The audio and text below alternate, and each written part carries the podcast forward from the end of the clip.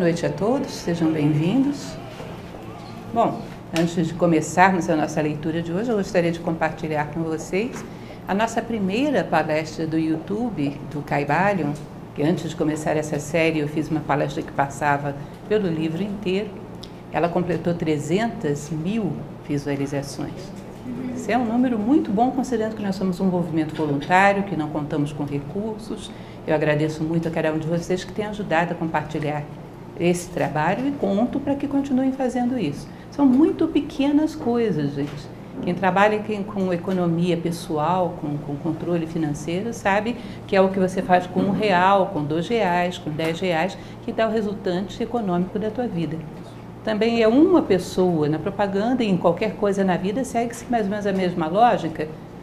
Uma pessoa que você divulga, aquela pessoa de repente gosta, passa para mais alguém, como nós somos muitos alunos em todas as escolas, acabamos gerando uma repercussão muito grande. E é o nosso meio de propaganda. Então não pensem que vocês compartilharem para uma pessoa é pouca coisa. É muito útil e ajuda bastante. Indiquem as nossas palestras no YouTube. Essa série já está no capítulo número 9, já postada no YouTube. Bom, hoje aqui nós estamos bem adiantados, né? Estamos no capítulo 13.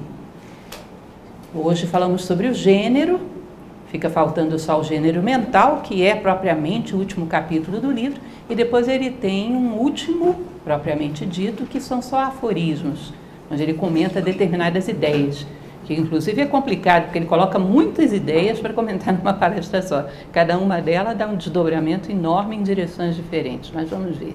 A gente está se especializando em causas difíceis, né? Então hoje, tem alguém que esteja vindo pela primeira vez? Hoje? Em termos de pessoas novas vindo. Eu sempre gosto de explicar que esse é um trechinho de um poema que o próprio autor coloca na introdução desse livro.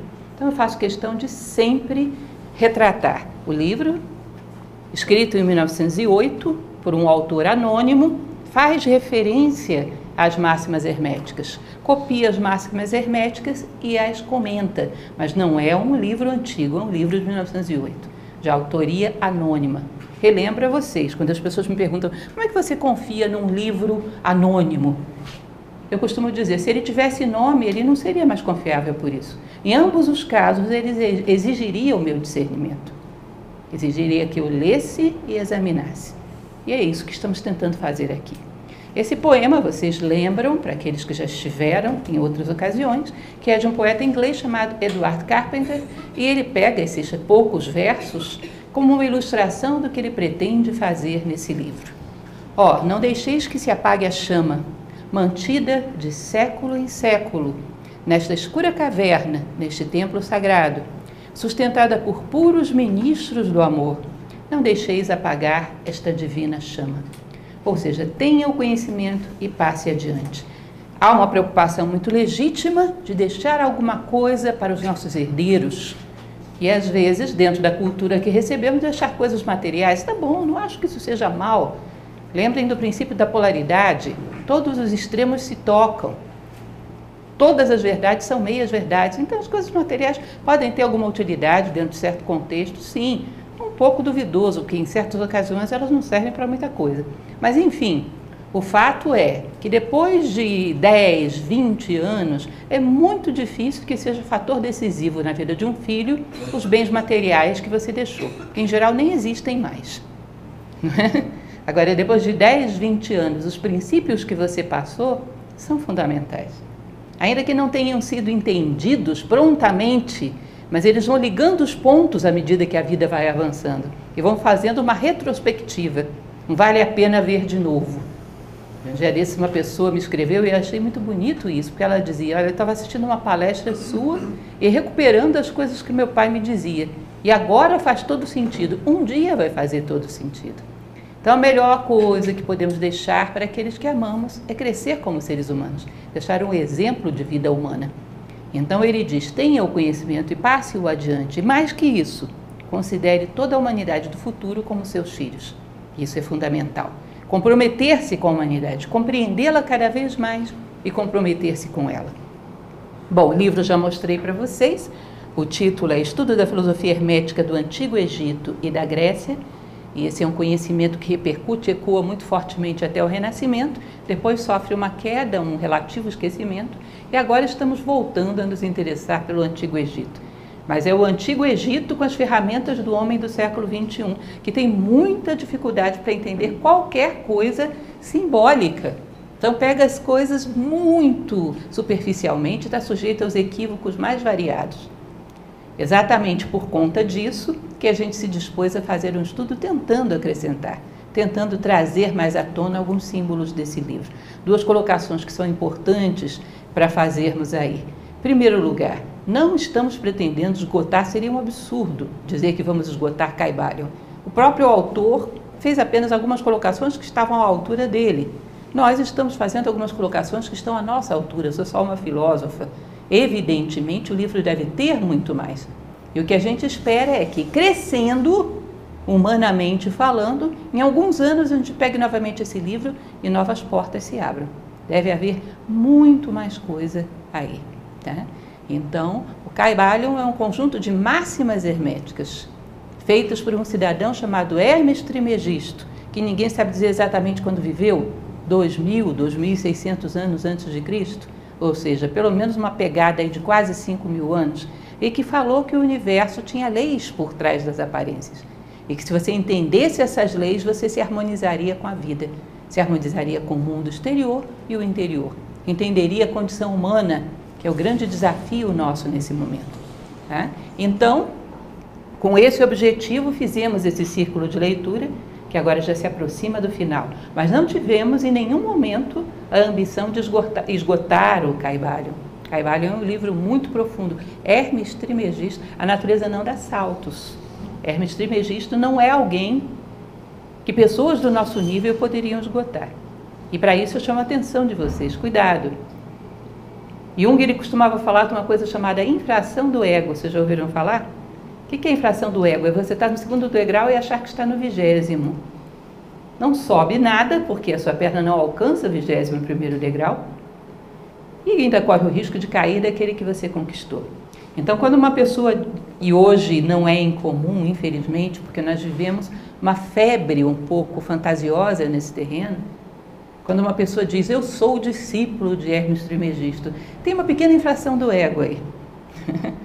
Nós somos, digamos assim, inspirados pelo degrau do degrau do degrau do degrau dos ensinamentos de Hermes Trismegisto, alinhados com ele, mas não no nível de ter uma relação tão próxima assim com alguém desse tamanho.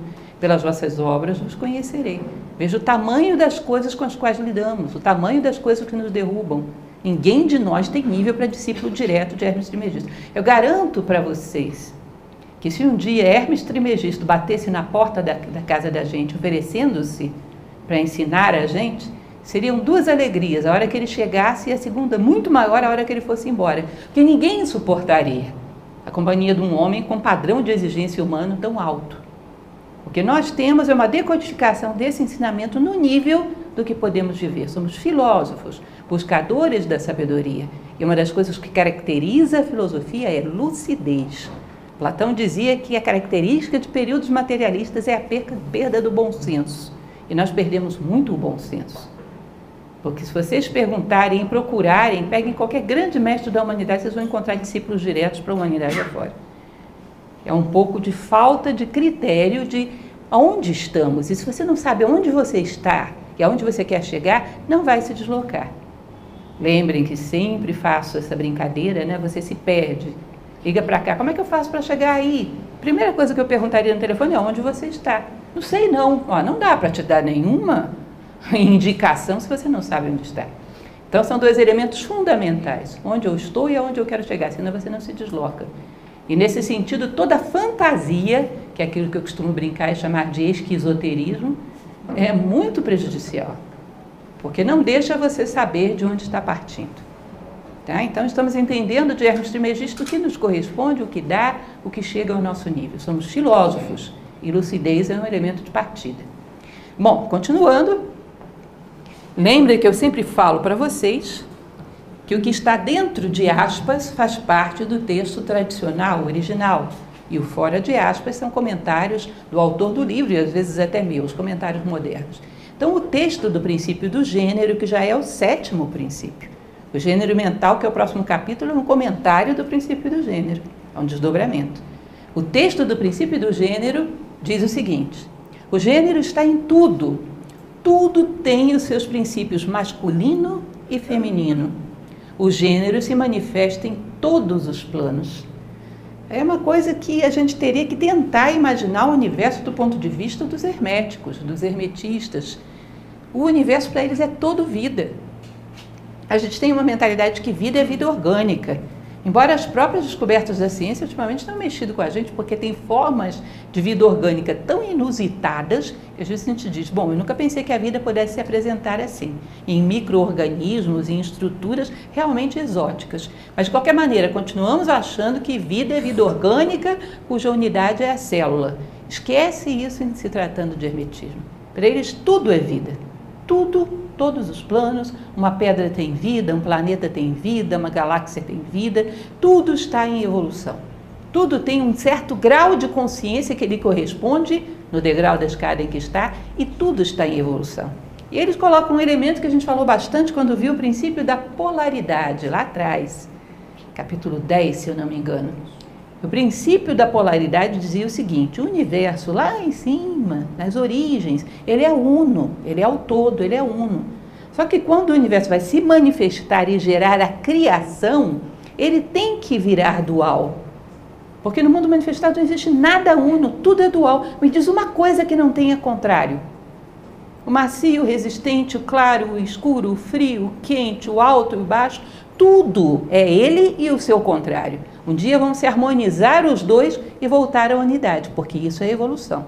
Mas entrou no mundo manifestado, você tem que entrar num filtro. Vocês já devem ter ouvido falar que a história, fala-se de todas as histórias que falam de casais de animais que foram salvos numa arca no passado, que tem um traço dessa mitologia.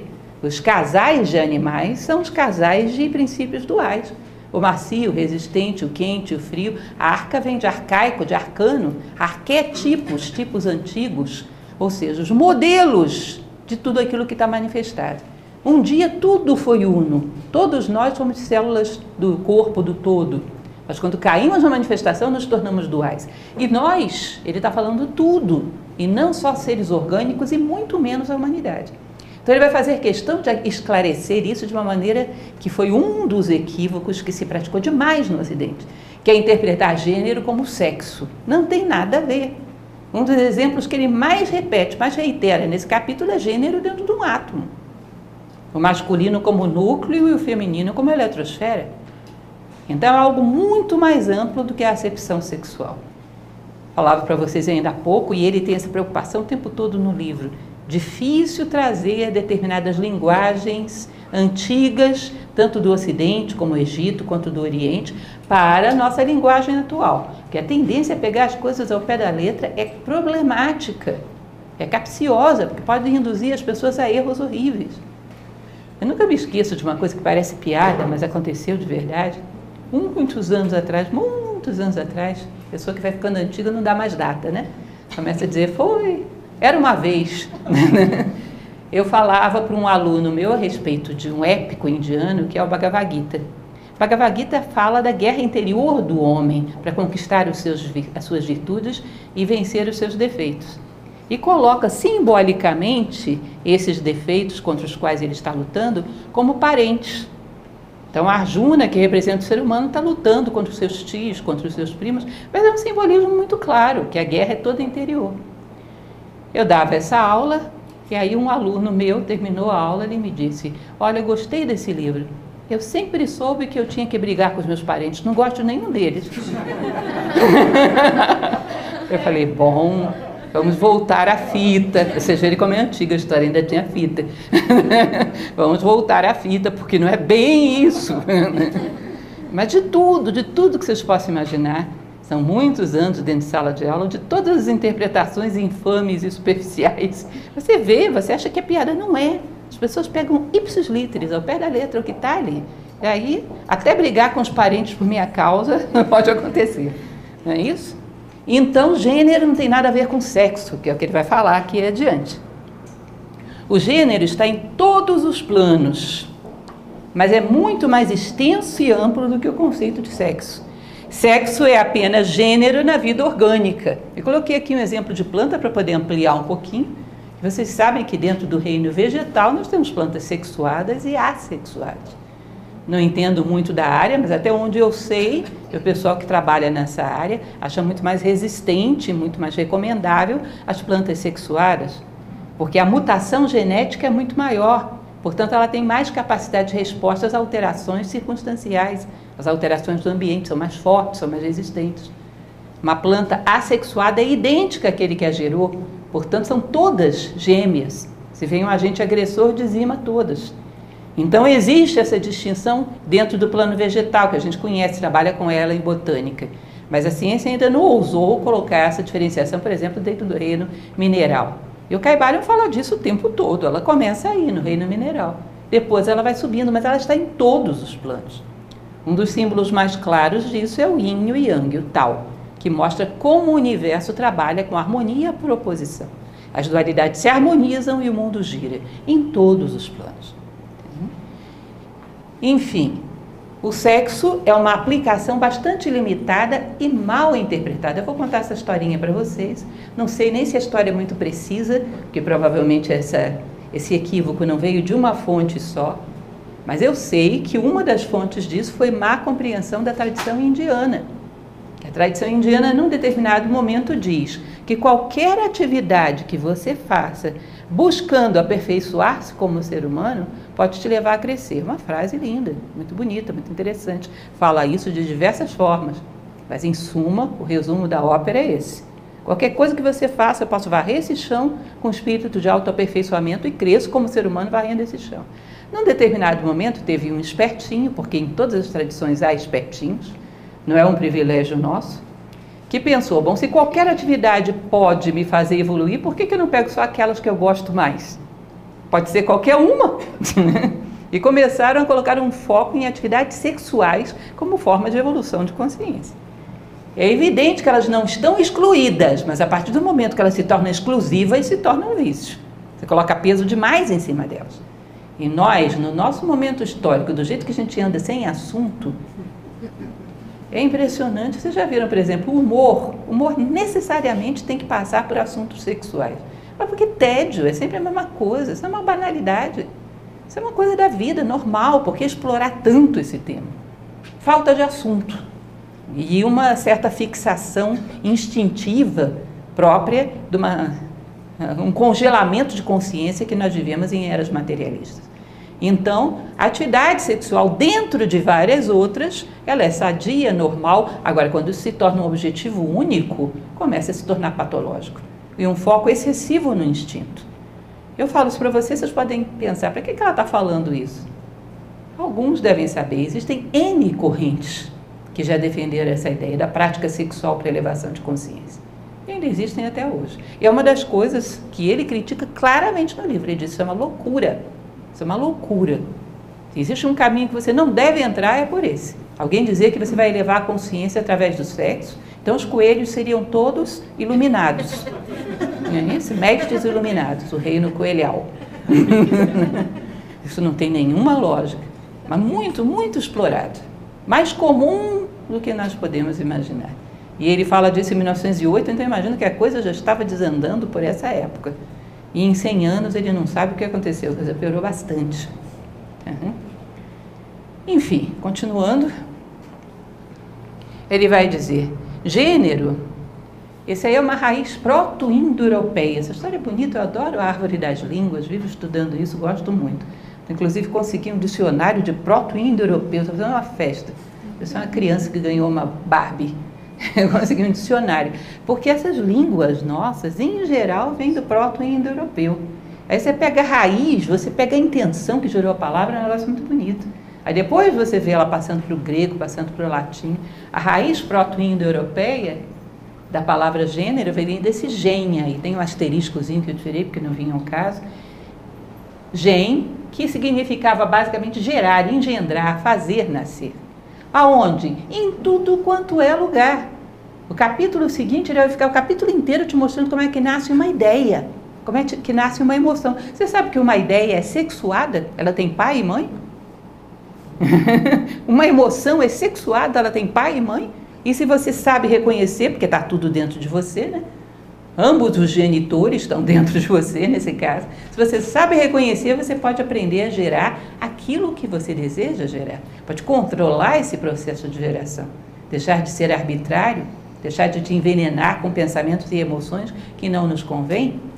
É em todos os planos. A geração trabalha com o princípio do gênero. Ele diz: um dia a ciência vai constatar isso. Ele era otimista, achava que era pouco tempo. Não vai ser tão pouco tempo.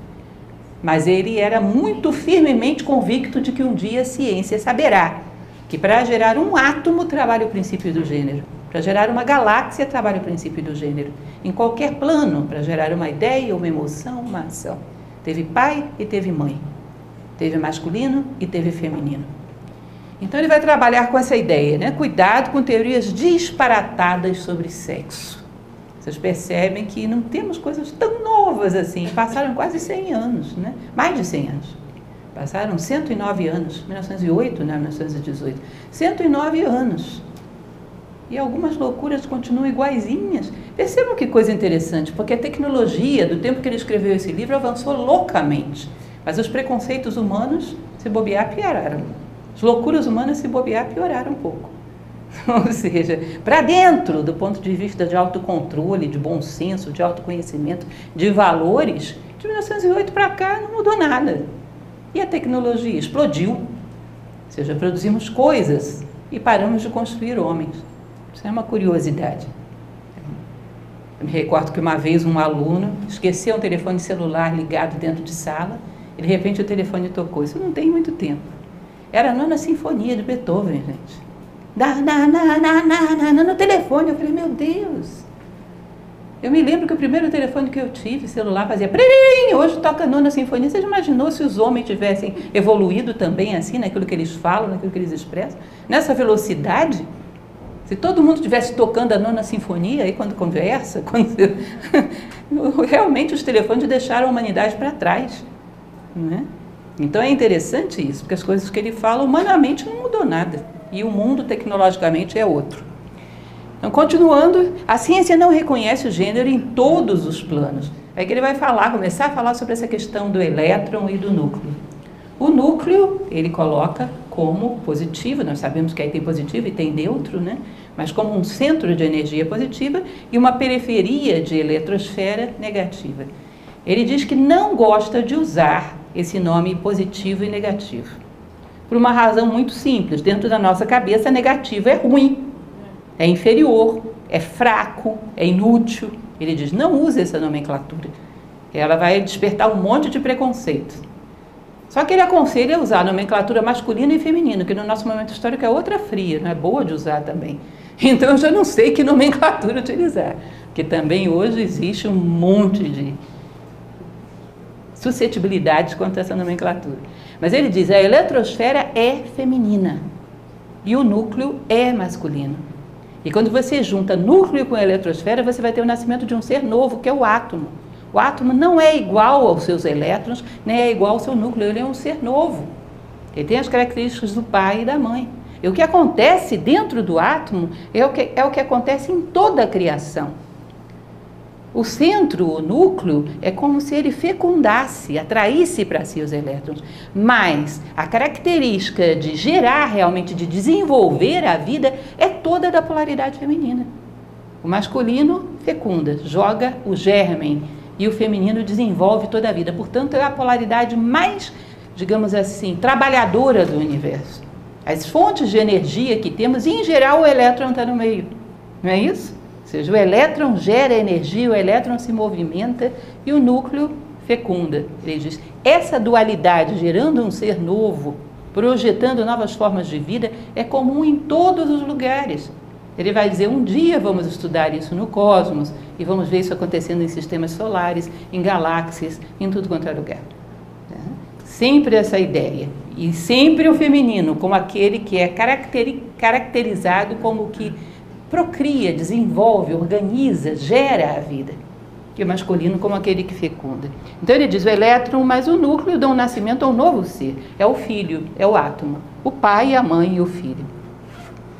ele insiste naquilo que eu falei para vocês. O negativo não é inferior. O negativo é o princípio materno, é o feminino. E tudo na natureza tem o princípio materno e o princípio paterno. Se a gente pega as tradições mais antigas, religiosas, você vai lá, por exemplo, na Santa Missa, pegar e beber, porque esse é meu sangue. Pegar e comer, porque esse é meu corpo. Você vai ver que o simbolismo do pão e do vinho tem a ver com matéria e espírito o masculino e o feminino. As teologias falam disso. Ou seja, também tem o princípio do gênero nessa frase. A união dos dois elementos. O, fi, o vinho está muito associado ao fogo por causa do álcool. E a matéria, ou aspecto água. Tá? Então, os dois juntos geram um filho, que é a sacralização, o ambiente sagrado da missa. é isso? Em várias tradições você vai ter a presença dessa polaridade. Então ele vai dizer que os, o princípio materno é que vai criar as maiores fontes de energia, se não todas as fontes de energia conhecidas. Porque é o princípio feminino que se movimenta, quando você vê, por exemplo, um cabo elétrico, são os elétrons que estão se movimentando ali dentro. Uma bateria é o polo catódico, feminino, que emana os elétrons, é dali que vai sair a energia que movimenta, que cria, que gera vida. E o núcleo como aquele que fecunda, incita o processo, dá o pontapé inicial. Ou seja, em todos os lugares, em processo, como o nosso Sol e os planetas todos que giram à volta. Se tiver que ter vida num sistema, vai ser onde? Nos planetas. Mas algum viveria sem esse impulso inicial de luz e calor do Sol? Não viveria. O mesmo processo. E quando vocês tiverem a oportunidade de estudar um pouco mais Egito e Hermetismo, vocês vão ver que em todos os níveis é assim desde uma gema dentro de um ovo, até um coração dentro de um corpo, até um sol dentro de, uma, um sistema solar, é sempre a mesma ideia, o núcleo e a periferia onde se processa a vida. Bom, ele vai falar que o elétron é feminino e é o mais ativo trabalhador do campo energético. Ele cita todos os tipos de energia conhecidas no tempo dele. Luz, calor, eletricidade, magnetismo, etc, etc. Todas elas eram filhas da polaridade feminina, do princípio materno. Ou seja, a mesma lei funcionando no plano material. É isso que ele está querendo dizer. Eu estou falando aí das essências, das entranhas do que se conhece até agora da matéria, que são as subestruturas do átomo. Aí, quem gera o átomo é o princípio do gênero. Imagina quando junta esses átomos e gera uma molécula, a mesma coisa. Quando gera uma célula, lembram? O núcleo também e a periferia, a mesma coisa. E em torno de um corpo, em torno de um coração, a mesma coisa, em todos os planos. Tá? O masculino coloca em atividade o processo criativo e o feminino cria sozinho. A partir daí, em todos os planos, um não age sem o outro. Grande problema, e nós vamos ver isso já já, assunto delicado, difícil, é quando você tem uma sociedade muito materialista, a identidade está com um papel que nós desempenhamos temporariamente no mundo nesse momento, e não naquilo que somos, em essência, a ponta do triângulo lá em cima.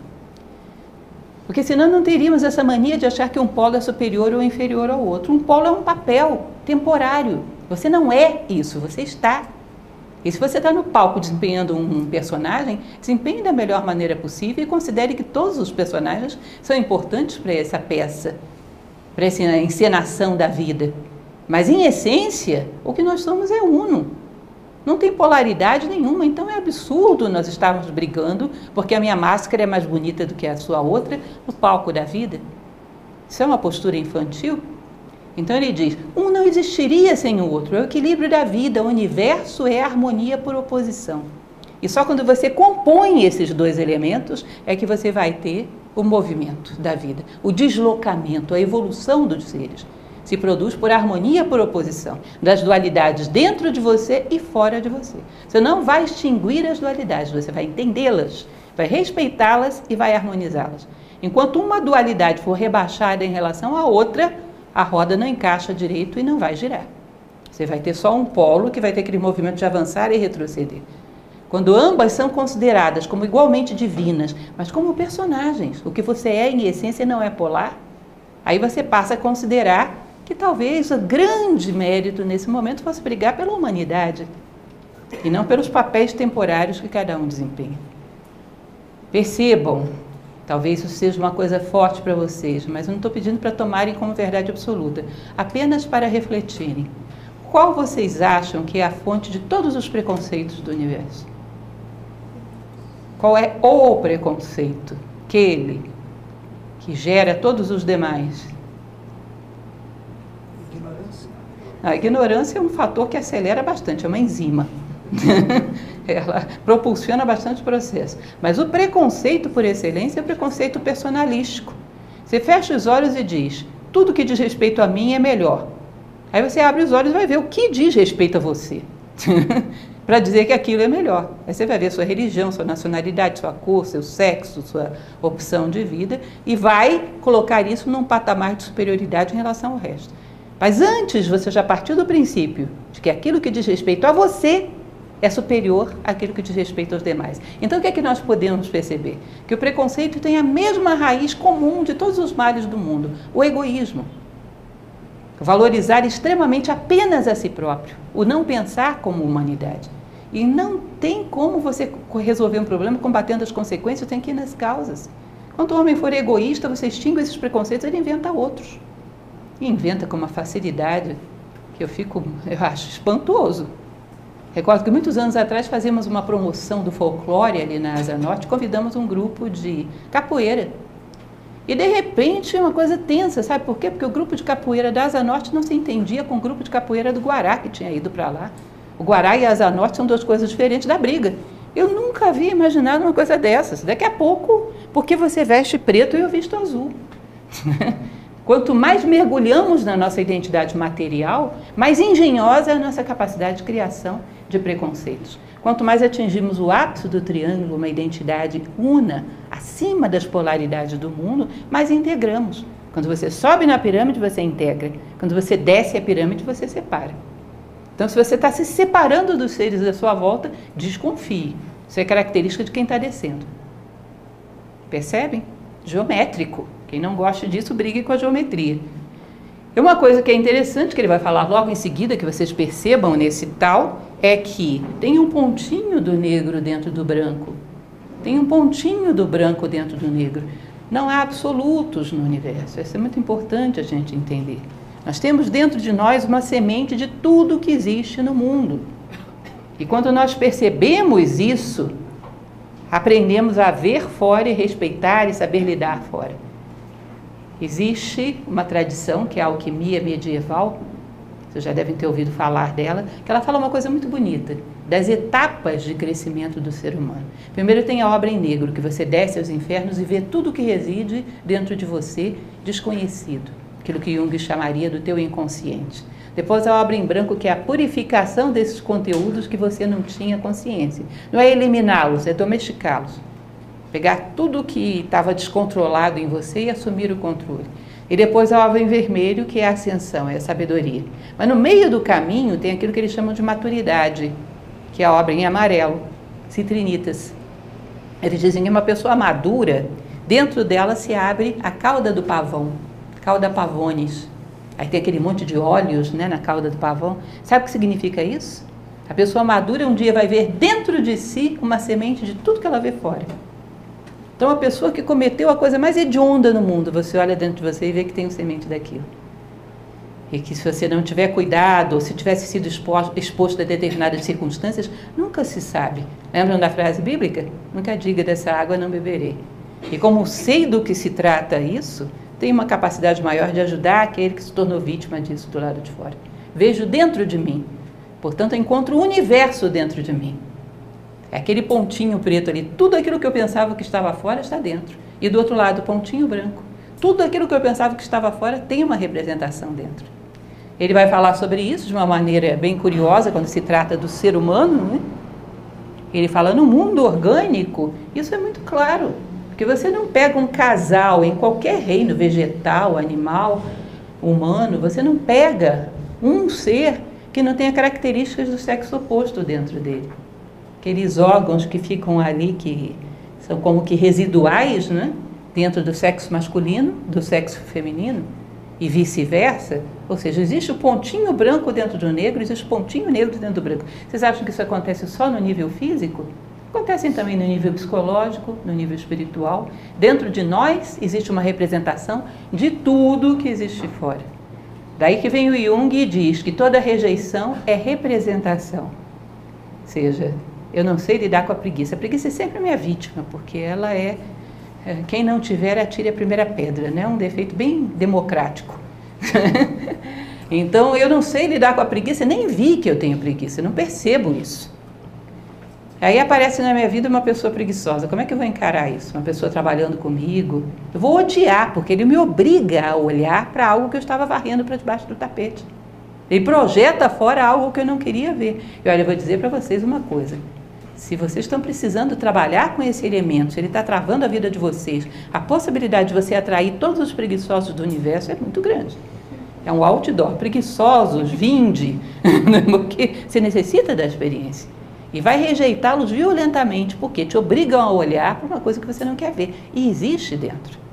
Agora, você viu a preguiça, lutou contra ela, dominou, integrou, aparece um preguiçoso, você tem compaixão. Coitado, vai apanhar muito, eu sei o que é isso. Pode até passar algumas instruções, se for possível. E você sabe lidar com isso. Tá? Você tem isso sob domínio. E o Hungry costumava dizer que tem duas possibilidades com a tua sombra. Ou você não vê e ela te domina, ou você vê e você a domina. E quando você é dominado, a possibilidade de projetar do lado de fora é muito grande. E os estoicos, que eram filósofos greco-romanos, eles diziam mais: você vai atrair isso para dentro da sua vida, para aprender a lidar com essas coisas. Então, realmente, se você tivesse, é como se você tivesse feito um concurso público para preguiçosos, e esses foram os aprovados, estão todos em volta de você, porque você chamou. Teu poder pessoal e a tua necessidade de experiência. Quando vocês estudarem um dia, aqueles que ainda não fazem um curso com a gente, Filosofia da História, vocês vão ver que a história é escrita pela necessidade de experiência que você tem para crescer. A natureza é impessoal, ela vai te levar lá, mas vai mesmo, a menos que você supere isso por reflexão, senão ela vai te levar lá. É, se tiver que vivenciar a experiência, vai ter que vivenciá-la, porque existe todo um esforço para que todos os seres avançam, cresçam. Se precisa passar por isso, vamos nessa. A filosofia trabalha exatamente com a ideia de superarmos a necessidade de viver experiências, refletindo sobre as experiências. Que existe dentro da natureza humana essa possibilidade. Refletir sobre as experiências e não precisar vivenciá-las concretamente, através da reflexão superá-las. Porque quando você supera, um elemento que estava dentro de você, você colocou sob o domínio da consciência. O universo é assim, todo mesclado. O universo é feito de um e do outro, como dizia Platão. É uma mescla de tudo o que existe, em cada ponto. Cada ponto é como se fosse um microcosmo, tem de tudo ali dentro. E a harmonia por oposição não é só conhecer a si próprio naquilo que predomina, é conhecer a si próprio em tudo que existe dentro de você. E você é um microcosmo. Ao conhecer a si mesmo, conhecerá o universo. Lembram? Templo de Delfos. Homem, conhece-te a ti mesmo e conhecerás o universo e os deuses, ou seja, tudo à tua volta. Esse quadro é bem significativo, é um painel, um mosaico de uma catedral que mostra como um triângulo. Aqui embaixo a polaridade, lá em cima o uno. Todos os seres vão superar as suas polaridades, vão passar para o plano de unidade. Uma ideia mais aperfeiçoada, um sentimento mais sólido é a neutralização. É um patamar mais nobre, é um degrau acima. O gênero está, inati está ativo perdão, em matéria inorgânica e em campos de energia e de força. Por exemplo, atração e repulsão de átomos e moléculas. Eles vão, a ciência reconhece esse fenômeno, é normal. Mas a atração e a repulsão é considerado um fenômeno mecânico e não uma aplicação do princípio do gênero. Ele diz: o princípio do gênero está aí e ele ainda é mais ousado. Sabe onde mais que ele está? Na gravitação universal. Eu acho isso muito bonito. Comentava com vocês que ele falava, inclusive, numa dessas, num desses capítulos para trás, que o homem conhece como as coisas acontecem, mas não sabe dizer o grande porquê, por que as coisas acontecem. Então, lembram que comentavam sobre a lei de Newton? Que a atração tem a ver com a massa, tem a ver com, com a, a, a distância. Mas, bom, isso você disse, o que está acontecendo? O princípio de Newton diz o que está acontecendo, mas não diz por quê. Eu brincava com vocês, imagina que você chegue para o rapaz ou para a garota e diz, olha, garota, você me atrai porque a sua massa e a nossa distância. Você não disse nada. Você disse o que está acontecendo, não disse o porquê. E ele fala o porquê nessa questão da gravitação. E olha que isso é 1908. Ele fala: olha, a gravitação universal era conhecida dos antigos como amor entre os astros. A atração entre o masculino e o feminino. Eles se atraem dessa forma que Newton dizia. Mas por que eles se atraem? É o princípio do gênero. É o amor entre os astros da gravitação. Eu acho interessante isso, porque imaginar o amor como uma coisa muito maior do que algo que se reflete no plano emocional do ser humano. E dizer é uma força cósmica. Exildo dizia que foi a primeira força que surgiu quando o universo manifestou e se dividiu em espírito e matéria, é uma força cósmica. Ele sai atraindo os seres em todas as dimensões. No ser humano ele atua num plano, em todos os seres ele atua em algum plano. E ele diz: no universo é a gravitação, é o amor. E é uma aplicação do princípio do gênero. Aí você fica pensando, bom, mas será possível? O hermetismo falava sobre atração entre astros. A gente passou por uma idade média que não sabia nem que a Terra era redonda. Falou. Vocês vão ver coisas dentro da tradição indiana, milênios antes de Cristo também, que vocês não vão acreditar.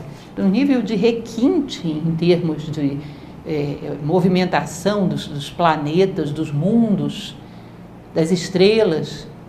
E a Idade Média achávamos que a Terra era plana e carregada nas costas de uma tartaruga. É bom refletirmos sobre isso.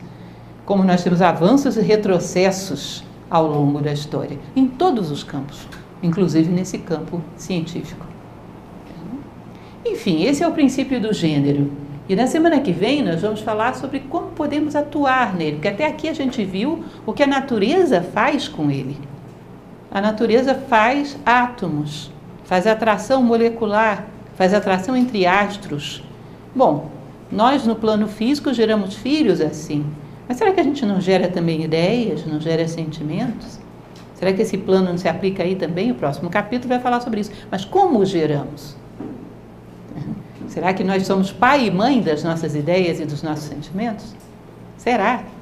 Já pararam para pensar nisso? Quem é o pai dessa ideia que está dentro de mim? Será que eu não só desenvolvi, mas também criei? Ou será que eu só desenvolvi? Ou seja, somos todos grandes mães solteiras no plano mental. Ninguém sabe quem é o pai das nossas ideias. É bom pensarmos sobre isso, porque aí entra num campo que depende de nós. Isso é que é interessante desse livro. Não tem um capítulo, por muito seja abstrato que ele está falando, que ele não entre num campo que depende de nós. Isso é maravilhoso, porque aí dá para você utilizar de forma prática. E o próximo capítulo é exatamente sobre isso. Quem é o pai, quem é a mãe da sua psique e como você pode atuar para mudar essa paternidade aí, para interferir nisso e ser realmente pai e mãe do que vive dentro de você, que é o que está em evolução nesse momento em nós, que nos coloca num patamar mais humano. Emoções nobres, pensamentos elevados. É o que nos corresponde desenvolver nesse momento. É a esfera na qual estamos atuando. E aí também tem princípio do gênero, como em qualquer outra coisa. E o que é bonito percebemos como encerramento é como um princípio, permeia todas as coisas da natureza. E a compreensão profunda do princípio nos permite mergulhar em todas as coisas da natureza e sair com respostas mais profundas. Para isso, existem esses sete princípios universais. Podem ser aplicados desde as suas formas mentais, a sua convivência, até a conjunção dos astros. Isso é muito bonito. Imaginar que alguém possa ter tido uma ideia tão estrutural e tão profunda a respeito da vida e que nós podemos herdar isso. Bom, hoje é isso. Nosso capítulo hoje é pequeno, pequeno entre aspas, né? e na próxima aula somos, faremos o penúltimo capítulo do gênero mental e depois os axiomas herméticos. Alguma dúvida, alguma pergunta? Então, cuidado, não confundam nunca. Gênero não é sinônimo de sexo. Gênero é uma lei que permite que as coisas sejam geradas. Sem o princípio do gênero, nada de novo se faz no universo. A partir dele, o universo cria novos seres, cria novas formas, se expande na sua criação, se perpetua, sempre através do princípio do gênero.